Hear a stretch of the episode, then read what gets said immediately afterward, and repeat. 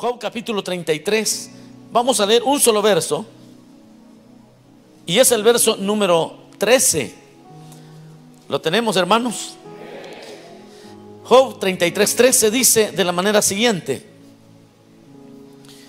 ¿Por qué contiendes contra él? Porque él no da cuenta de ninguna de sus razones.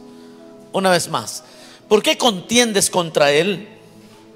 Porque él no da cuenta de ninguna de sus razones. Amén. Oremos al Señor. Señor, gracias te damos en esta hora por permitirnos reunirnos, adorarte, Señor.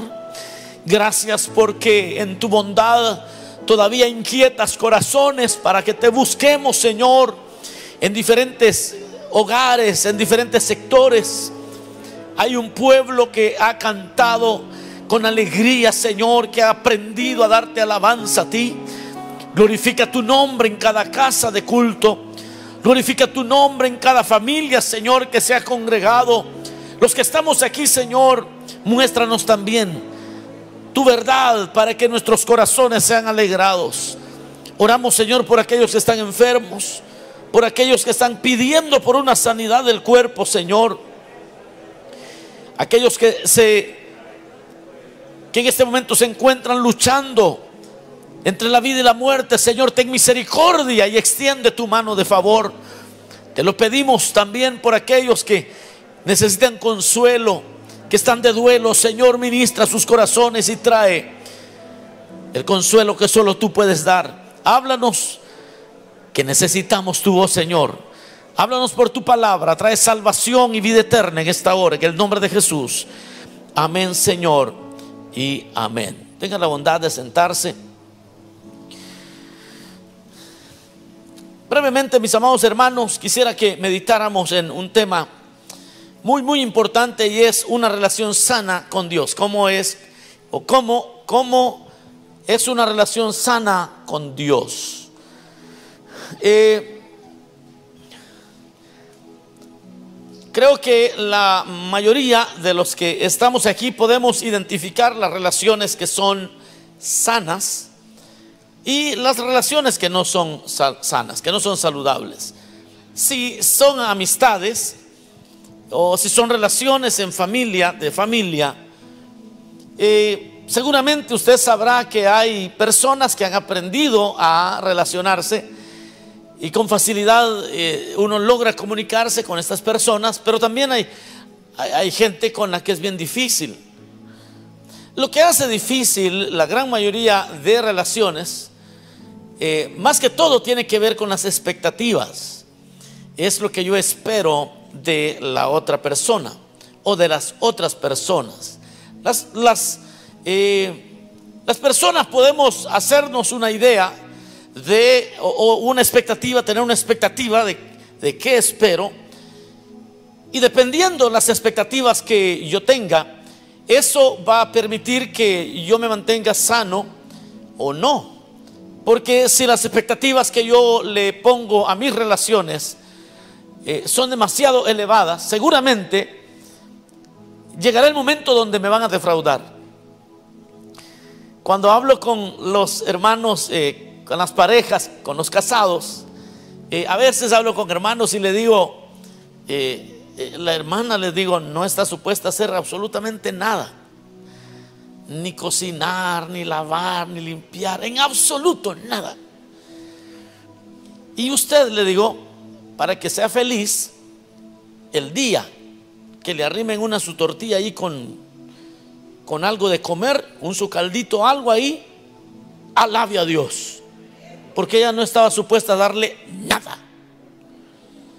Y, cuando ya les empiezo a enseñar eso a los hermanos, eh, les cambia la mente, porque el que llega a la casa pensando que tiene una esclava, ah, el que, ahí está, el, ahí está doliendo, vamos.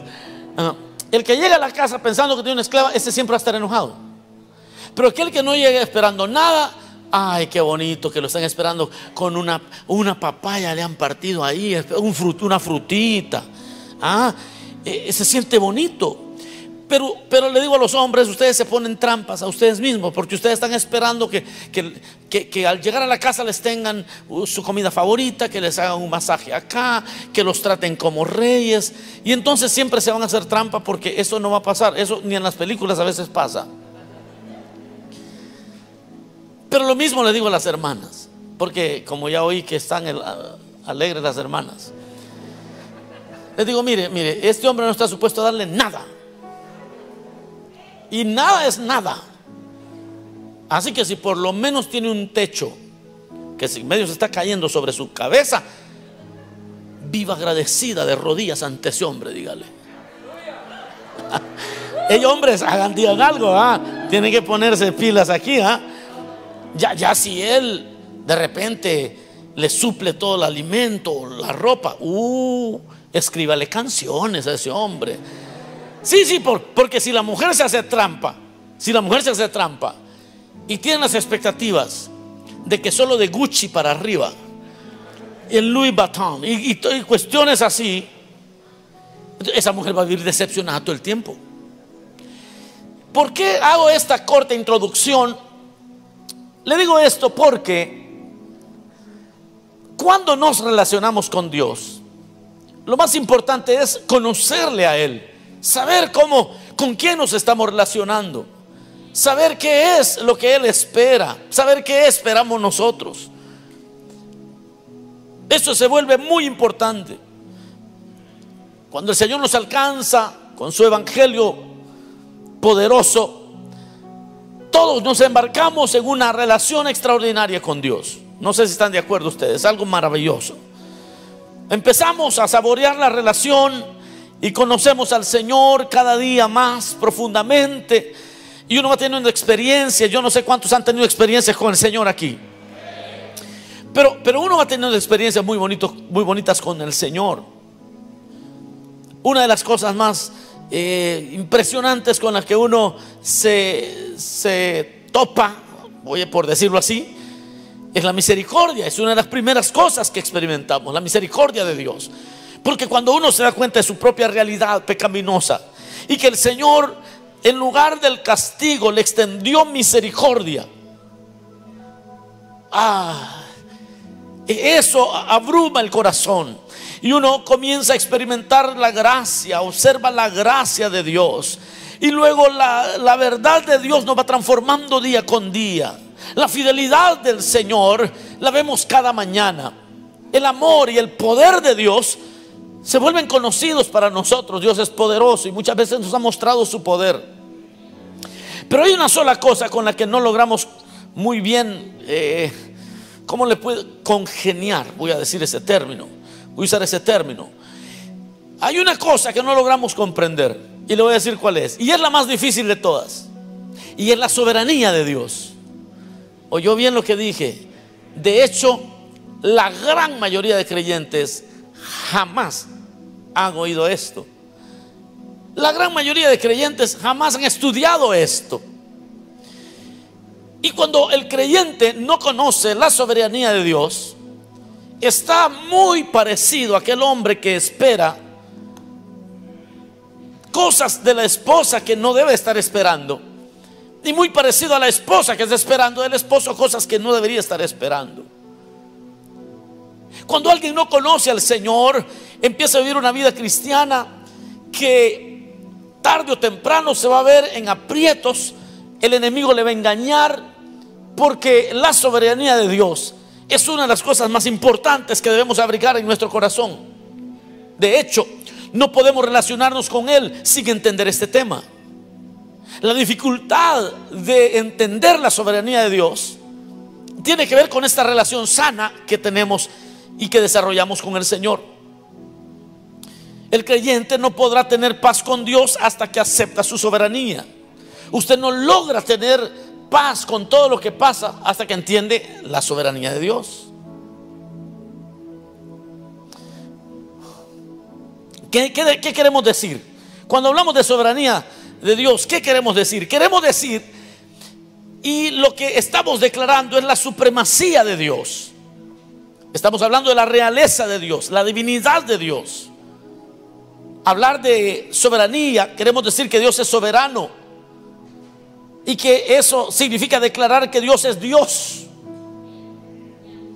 Decir que Dios es soberano es declarar que Él es, es declarar que Él es altísimo y que Él hace según la voluntad que, que lo que Él quiere, que Él hace según su voluntad en el ejército del cielo y en los habitantes de la tierra y no hay quien detenga su mano y le diga qué haces. De eso estamos hablando.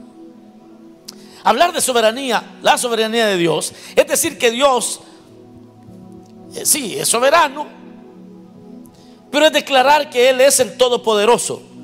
Es declarar que Él es poseedor de todo el poder en el cielo y la tierra.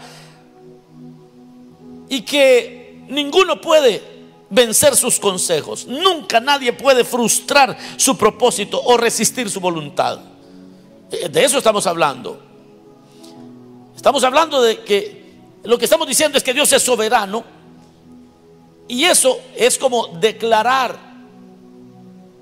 que Él es el gobernante de las naciones, que Él establece reinos, que Él derroca imperios y que determina el curso de las dinastías que, como Él lo desea.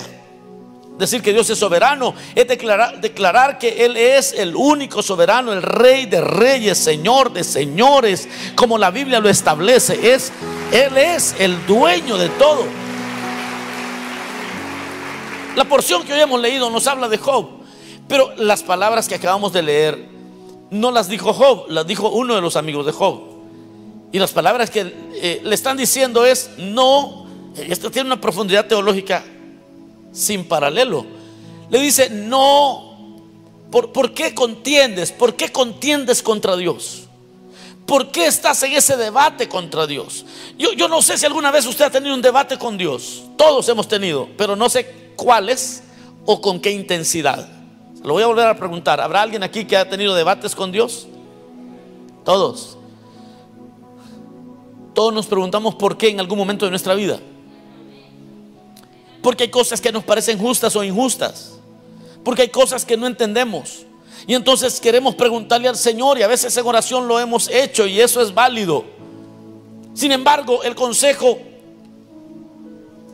Eliú creo ser que está hablando aquí, es, ¿por qué contiendes contra él?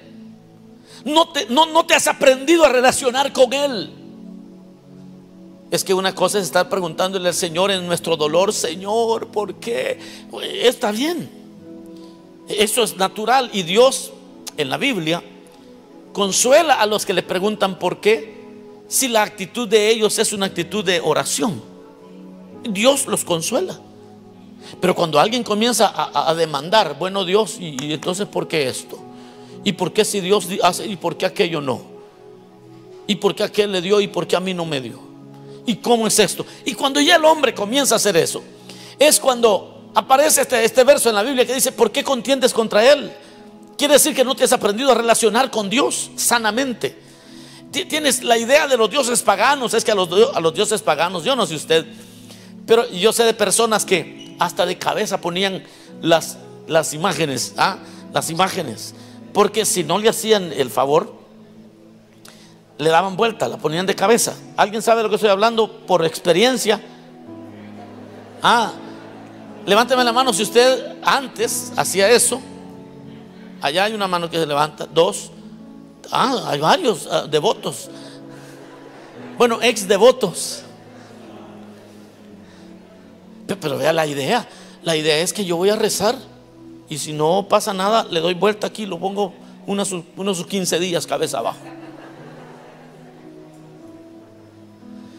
El asunto es que nos, el Señor nos alcanza y venimos queriendo relacionarnos con Dios en esos términos. Y si el Señor no me ayuda, entonces dejo el privilegio. Si el Señor me, me ayuda en este trabajo, entonces le voy a servir. Si el, si el, Señor me da a la chica que yo quiero, entonces voy a predicar el Evangelio. Es que si Dios me ayuda con X o Y situación, entonces voy a comenzar a diezmar. Es decir, que comenzamos Esas son relaciones tóxicas con Dios. Eso no es saludable. Eso quiere decir que no hemos conocido al Dios que adoramos. Porque aquí lo que eh, eh, el, escritor en el libro de Job nos está diciendo es el, gran consejo, ¿por qué contiendes contra él? Porque Él, hablando de Dios, no da cuenta de ninguna de sus razones en esta relación que hoy Dios nos, nos, tiene, nos ha metido, nos salvó, nos limpió. Pero Él dice, hoy tenemos una relación y podemos relacionarnos, pero hay algo importante que el creyente debe saber, que usted y yo estamos relacionados con un Dios que es soberano, que está por sobre todas las cosas. La soberanía de Dios es algo poderoso que usted necesita comprender. Pero es precisamente eso de la soberanía de Dios, que el creyente que no lo entiende es como la puerta que le abre a Satanás. Es una puerta muy amplia que le abre al diablo. Porque el diablo por ahí puede llegar a sembrar, a sembrar mentiras. Veamos, vamos a ver la soberanía, la soberanía de Dios en cuanto a su poder, porque me gustaría que quedara bastante claro de qué estamos hablando en cuanto a soberanía. Veamos la soberanía de Dios en cuanto a su poder. Porque la Biblia dice que Dios no da cuenta de ninguna de sus razones. So, tenemos una relación donde Dios va a hacer cosas y listo. Y no nos va a explicar. Y debemos de creer que Él está haciendo lo mejor por nosotros. Y si alguien no llega a esa conclusión, no se va a poder relacionar con Dios. Uy, por favor ponga atención que esta palabra le va a librar la vida. Porque más de una vez usted se va a encontrar con situaciones donde Dios va a hacer algo y nunca le va a explicar a usted por qué. Listo. Y usted tiene que aprender a decir amén. Porque esos son los términos de esta relación. Entonces, en la soberanía, Él es soberano en el ejercicio de su poder. Si no, no fuera soberano. Pero Él es soberano en el ejercicio de su poder. Y lo ejerce su poder como Él quiere, cuando Él quiere y donde Él quiere. Y lo vamos a ver en la Biblia. Por 400, mire esto, ¿sabía usted que por 400 años Dios vio a su pueblo en Egipto y Dios como que estaba dormido y, y no metía la mano por 400 años? Pero como el ejercicio de su poder es soberano, y él lo ejerce como él quiere, cuando él quiere y donde él quiere, 400 años después, decide mostrar su poder allá en Egipto. ¿Y qué manera de mostrar su poder, hermano? Y abrió el mar rojo y sacó al pueblo suyo eh, en, tierra seca con mano poderosa. Mostró su poder a Faraón. Hizo doblegar a todo un ejército. Mostró su poder. Pero vea cómo es la soberanía de Dios en cuanto a su poder. Que Dios saca, saca a Israel con mano poderosa y al otro lado se enfrentan con Amalek. Pero con Amalek no les ayuda.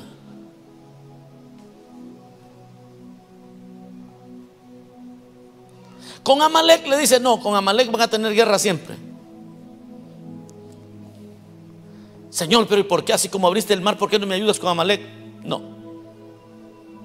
Porque hoy no te voy a mostrar mi poder.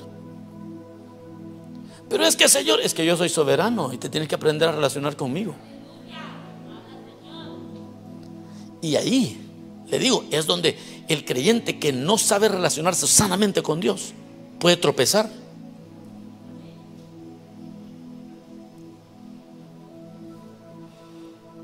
El caso de Jericó, por ejemplo, se recuerda que cuando llegó Israel, cruzaron el Jordán, la primera ciudad que encontraron fue Jericó. Un muro inmenso. Y Dios les dice, van a rodear el muro, van a gritar, y el muro cayó, conquistaron.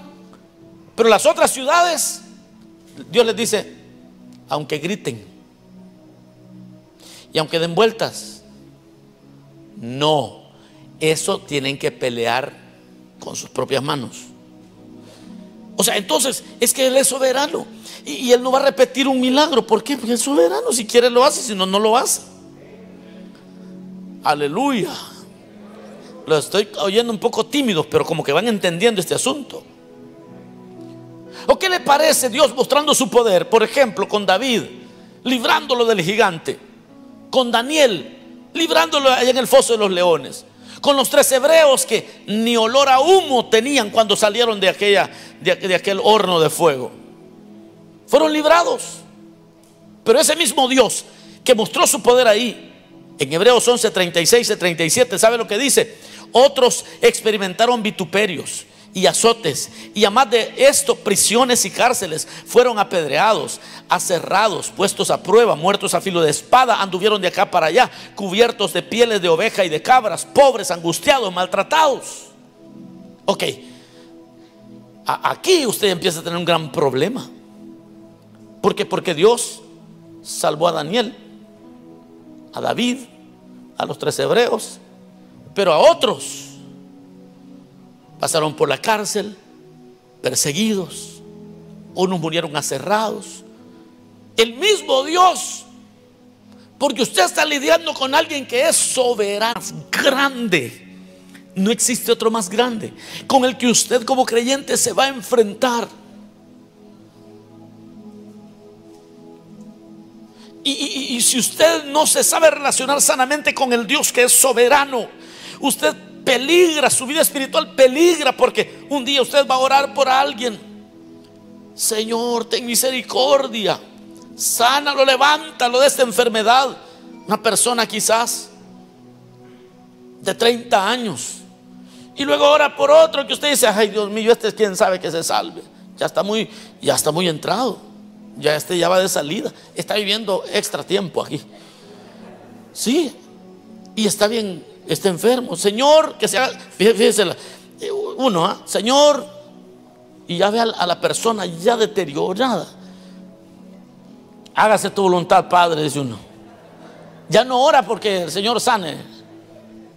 Pero el de 30 años, Señor, ten misericordia. Y después se queda viendo uno y sale que el de 30 se muere y el otro sigue ahí. Y entonces uno comienza a preguntarse, bueno, y entonces ¿con quién estoy lidiando aquí pues? ¿Y entonces qué? ¿Qué pasa? Y esos son debates emocionales profundos, serios. Porque, porque no estoy hablando de algo, yo aquí lo puse muy impersonal, pero este puede ser familia suya. Puede ser un esposo, un hijo. Y que usted se puede quedar, pero si el otro ni, buen creyente ha sido, este servidor era. ¿Cómo es posible? Y entonces usted tiene que ir de rodillas hasta que Dios le muestre que yo tengo una relación, pero es una relación sana. Y es que yo soy soberano y hago con lo mío lo que yo quiero. Y al que quiero doy, y al que no le quito. Y esa es una relación correcta.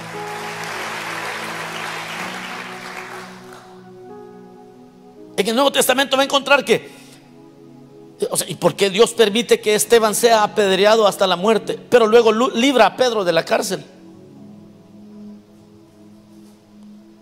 Bueno, si usted, si Esteban no es su hijo, no es su esposa, entonces dice usted, ah, qué chévere, ah, qué chévere, pero cuando es su esposa, ¿cómo es que Dios a la esposa de este sí libra y a la esposa de aquel no la libra? Hmm. Y ahí es donde el diablo viene y te dice, ya ves, no seas tonto. Y tú ahí cantándole a ese Dios. Por eso le estoy hablando de una relación con Dios que sea sana. Una relación donde usted sabe que Dios está en el. Cuando vayas a la casa de Dios, entiende, dice Eclesiastés, que Dios está en el cielo, tú estás en la tierra. Y que nosotros solo somos un soplo que pasa, que nosotros solo somos polvo Dios es soberano hasta para delegar el poder. A Matusalén le dio muchos años de vida, a otros le dio muy poquito. Él dice que da el poder de hacer las riquezas. Y es esto así, así es. Porque Dios es soberano. Y siendo soberano hace lo que le place. Y usted tiene que saber a quién está adorando. y que no hay manera que le torzamos el brazo a Él. Él es soberano. Y hasta que uno está contento con eso, uno puede relacionarse sanamente con Dios y sin que el diablo le meta basura, uno puede decir, Señor, así como dijo, dijo el mismo Cristo, dice en la oración, dijo él, que se haga tu voluntad en el cielo, en la tierra que se haga tu voluntad, así como se hace en el cielo. E, eso es lo que oramos nosotros. Cuando nosotros decimos eso, no estamos diciendo otra cosa, sino, Señor, tú eres soberano.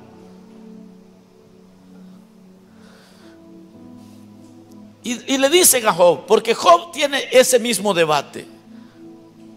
Job tenía en la mente la idea de que si él era justo, las cosas le iban a salir bien. ¿Cuántos más hemos tenido esa idea? Ah, hoy sí me estoy metiendo en, hoy sí me estoy metiendo en la mente suya. Este es el gran debate de los tiempos. Si yo hago bien, me va a ir bien. Eso es cierto, la Biblia así lo dice. Pero cuando estamos lidiando con un Dios que es soberano, muchas veces no nos va a ir como no nos va a ir mal, pero no nos va a ir como nosotros esperamos. Y le dicen a Job, no contiendas contra Dios. Dios no da razones de no Dios no da cuenta de ninguna de sus razones. Dios no da cuenta de ninguna de sus razones del por qué hace las cosas. Dios no da cuentas. Y si no te puedes relacionar con esa realidad con Dios, entonces no puedes tener una relación verdadera con Él.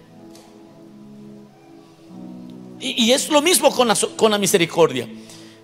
Su soberanía y la misericordia es la misma cosa. Dios es soberano en el ejercicio de su misericordia también. Y eso es necesariamente cierto porque la misericordia está dirigida por la voluntad de aquel que muestra misericordia. Él es el que la muestra, no la merecemos. La misericordia no es una legitimidad a la que tiene derecho el humano. No es que nosotros mm, eh, tenemos como que estamos entitled, dicen en inglés, como que como que nos como que casi merecemos o tenemos derecho. La misericordia es ese atributo adorable de Dios por el cual Él se compadece y libera a los infelices. Y mire hermano, y ahí, bajo el justo gobierno de Dios, no existe misericordia que no merezca hacerlo. ¿Por qué? Porque todos necesitamos de Dios. Los objetos de misericordia somos nosotros Realmente somos los miserables.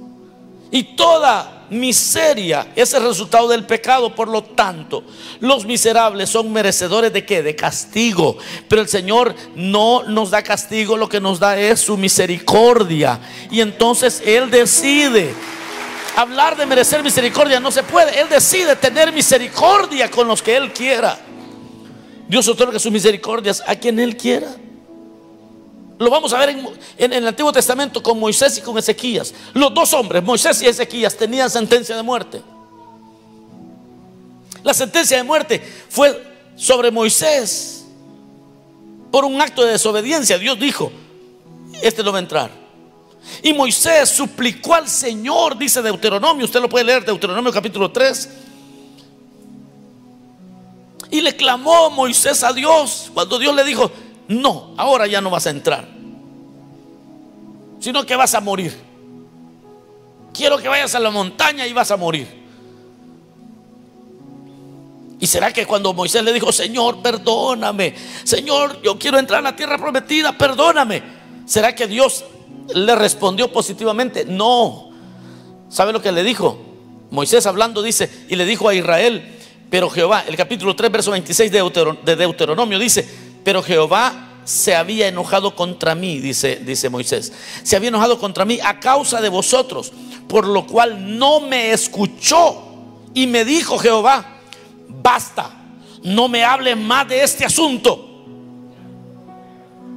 Porque Moisés le decía, Señor, pero aunque es unos, unos 15 días más, dame, Señor. Y Moisés le clamaba y le clamaba y le dijo al Señor, ¿sabes qué, Moisés? No me vuelvas a hablar de esto ya.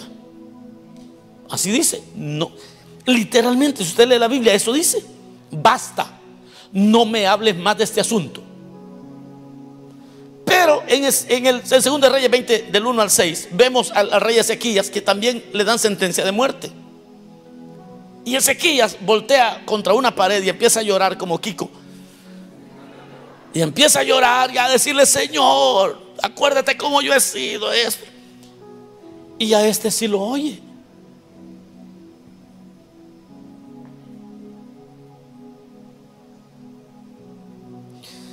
Y ambos hombres tenían sentencia de muerte.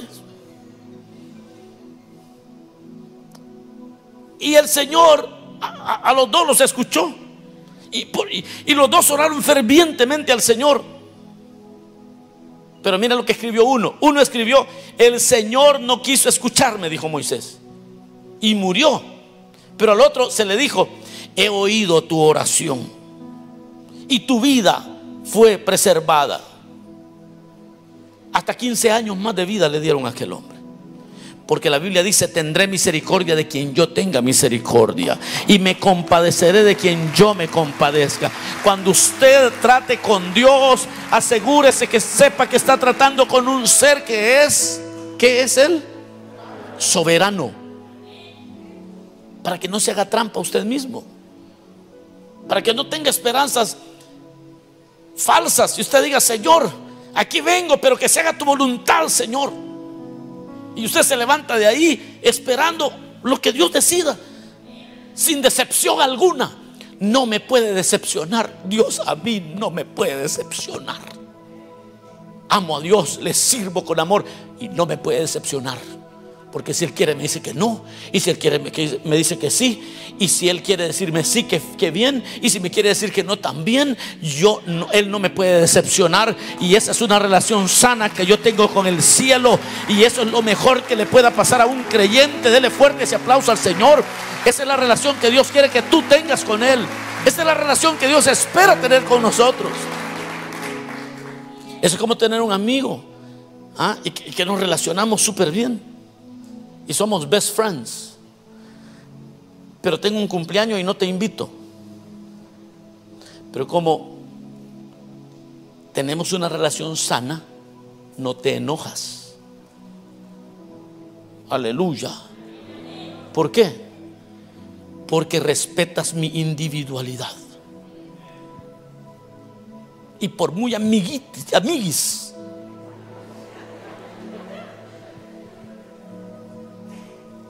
No te quise invitar y... Y si tú no puedes respetar mi individualidad, entonces no necesito tu amistad.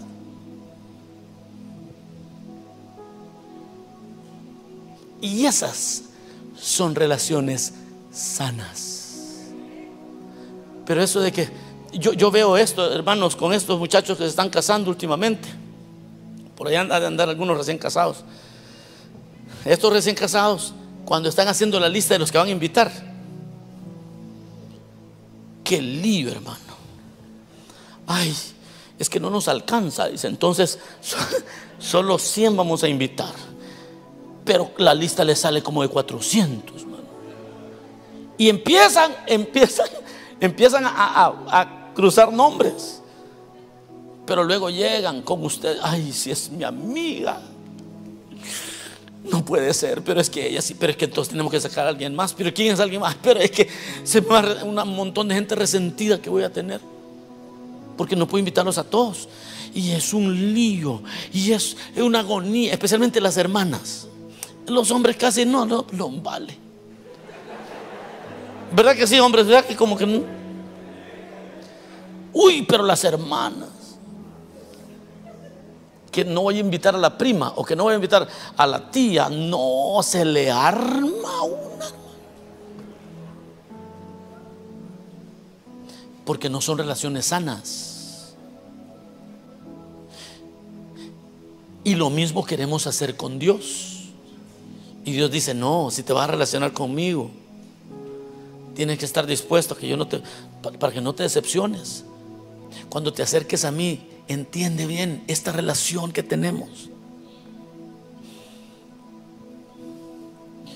Mis hermanos, yo finalizo y digo, tu fe no es sólida si no crees en la soberanía de Dios. No puedes decir tengo una fe sólida hasta que no esté resuelto, resuelta en la soberanía de Dios. Hasta que le digas al Señor, Señor, tú no me puedes decepcionar. Que se haga tu voluntad, así me duela. Señor, que se haga tu voluntad. Señor, aquí estoy. Te voy a adorar de todas maneras.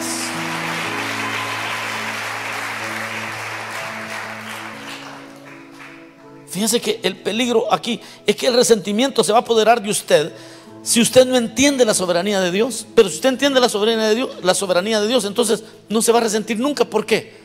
Porque Dios no quiso que las cosas fueran así y se acabó.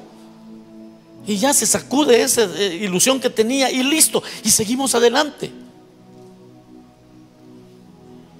Lo bonito de saber esto de la soberanía de Dios es que usted va a ser consolado por Dios cuando te abandonas a su soberanía. Él te va a consolar de muchas maneras y vas a empezar a decir, bueno, de todas maneras el Señor sabe lo mejor y vas a empezar a llenarte de pensamientos. Él no me debe nada a mí realmente. No me debes nada, Señor. Me está doliendo el alma, pero ese consuelo que yo siento es que no me debes nada. Eres soberano y adoro tu soberanía, Señor. Y te adoro a ti, voy a adorarte por siempre. Vas a caminar más seguro, vas a vivir más confiado. La envidia no tocará tu casa porque a este bendijo a Dios y a mí no me quise tranquilo. Estoy lidiando con un Dios que es soberano. Así que no tiene caso envidiar a nadie. Porque Él es el que da la capacidad de hacer riquezas a quien Él quiere. Cuando te empiezas a relacionar sanamente, tu oración tendrá la posición correcta delante de Dios. Vas a saber cómo orar mejor que nunca, porque ahora vas a decirle, Señor, ten misericordia. No es porque, Señor, mira, yo estoy, yo quisiera que así fuera, pero eh, tú eres soberano. Haz como tú quieras, Señor, no como yo quiera. Eres tú el que decide, Señor, pero yo traigo mi queja porque tú me has dicho que ponga sobre ti mis cargas, así que aquí vengo, Señor, pero me levanto confiado que pase lo que pase, seguiré honrando al Señor y seguiré amando y seguiré sirviendo. Tu oración, por lo tanto, va a tener la posición correcta. Vamos a ser fieles si adoramos al Dios que es soberano. Vamos a disfrutar todas las demás relaciones cuando reconozcamos la soberanía de Dios. Porque Dios hace como Él quiere.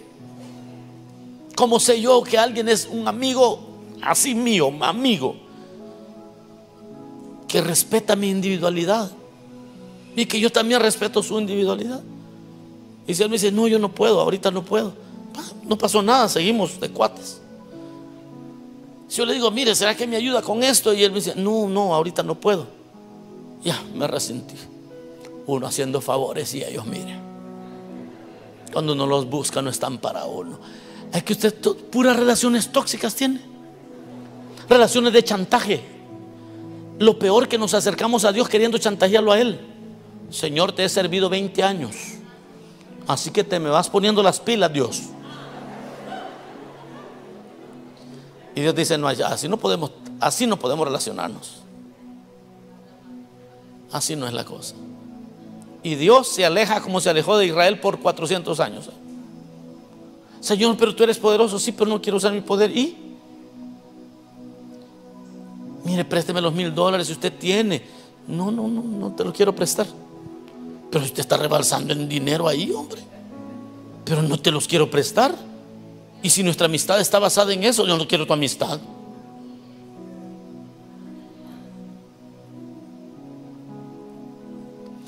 Y cuando llegamos a un tema como esto, nos, nos, vamos dando cuenta que tan mal estamos.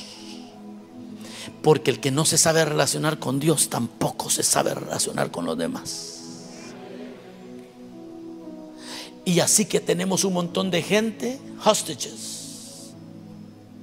Tenemos a los hermanos de rehenes. Porque yo te invité a mi cumpleaños, usted tiene que venir. Es que yo le regalé a usted, usted me debe. Y hay personas, especialmente los que le ayudaron a pasar la línea, ¿ah? quieren que uno esté agradecido con ellos eternamente. Yo te ayudé. Y cada vez que compras un carro nuevo, pero yo lo, yo lo pasé a él en los primeros días, le di gratis la casa ayer. toda la vida se lo pasan sacando. Son relaciones tóxicas. Dile, mire, ya le pagué los tres mil que me prestó, hombre, ya cállese.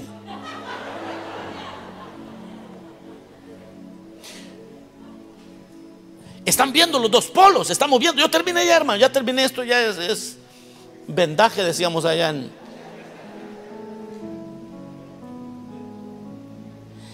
Si con Dios no nos podemos relacionar en esos términos, créame que con los demás vamos a estar endeudados con ellos y ellos con nosotros y siempre vamos a estar esperando de, los demás mucho y vamos a estar decepcionándonos porque no nos dan lo que esperábamos y ellos decepcionados porque nosotros no quisimos ir cuando ellos nos pedían que fuéramos y somos una bola de gente a saber cómo, mejor no les digo. Y Dios dice, aprende a vivir con, y adorar al Dios que es soberano. Y cuando ores, ore Así como dice el Job, ¿por qué contiendes contra él? Porque él no da cuenta de ninguna de sus razones. Hermano, lo invito a los 15 años de mi hija. Fíjese que no puedo. ¿Y por qué? No puedo. Pero mire, explíqueme por qué. Ya le dije que no puedo. Si usted se ofende, quiere decir que usted con Dios no sabe relacionarse tampoco. Yo veo a los hermanos que no saben relacionarse, que no, es que mire, no hay yo cómo decirle, cómo le digo que, no voy a poder. Ay, Dios mío, se va a ofender. Ay, se va a ofender. Ay, se, se le ponga un ataque al corazón. Es que va a pensar, ¿qué va a pensar? Se va a ofender. Y Dios, cuando trata con usted, Dios sencillamente no hace y y usted puede patalear y puede gritar y puede maldecir. Y, y Dios, bien, gracias. Y Dios dice, esa es la única manera que uno se puede relacionar saludablemente con Dios. Cualquier otra relación con Dios que no sea así, no es una relación sana con el Señor. Hoy vamos a adorar a ese Dios y le vamos a decir, Señor, de ahora en adelante no, no me puedes defraudar jamás. Tú eres soberano. Tú haces lo que quieres. Vamos a cerrar nuestros ojos un momento. Digámosle, Señor, gracias. Gracias porque tú no tienes por qué darme cuentas a mí de nada de tus razones, de ninguna de tus razones. No me tienes que, que, explicar nada. Vamos, empiece a orar, hermano, empiece a clamar allá en la casa de culto, empiece a decirle, Señor, tú no me tienes que dar explicaciones de nada. Tú no me tienes que explicar absolutamente nada. Yo me rindo totalmente a ti, dile. Tú no tienes que explicarme nada, Señor. He sido arrogante, queriendo más explicación de las que yo merezco. Y es que no merezco ninguna, porque tú no me debes nada. Vamos, dile, tú no me debes nada, Señor. Abre tu boca, comienza a decirlo. Comience a aceptar la soberanía de Dios sobre su vida. Comience a aceptar la soberanía de Dios sobre su vida. Dígale hoy, tú no me debes nada, Señor. Tú no me debes nada, Señor. Te adoramos, Señor. Los que están en casa de culto, dígale, Señor, no tienes que darme ni una sola explicación. Y quizás mi corazón esté triste. Y quizás tenga mil preguntas, pero eres soberano y yo solo soy barro y tú haces conmigo lo que quieres. Cuando quieres, lo que tú quieras, cuando quieras, donde quieras. Y no me tienes que explicar nada. Cualquier relación con Dios que no sea esta, no es una relación sana. Hoy yo reprendo toda mentira que el enemigo haya querido levantar sobre su pueblo, queriendo engañar al creyente, queriéndole decir, mira, Dios es injusto. No, Él es soberano y yo lo acepto así. Acepto a un Cristo que es soberano y así me relaciono con Él.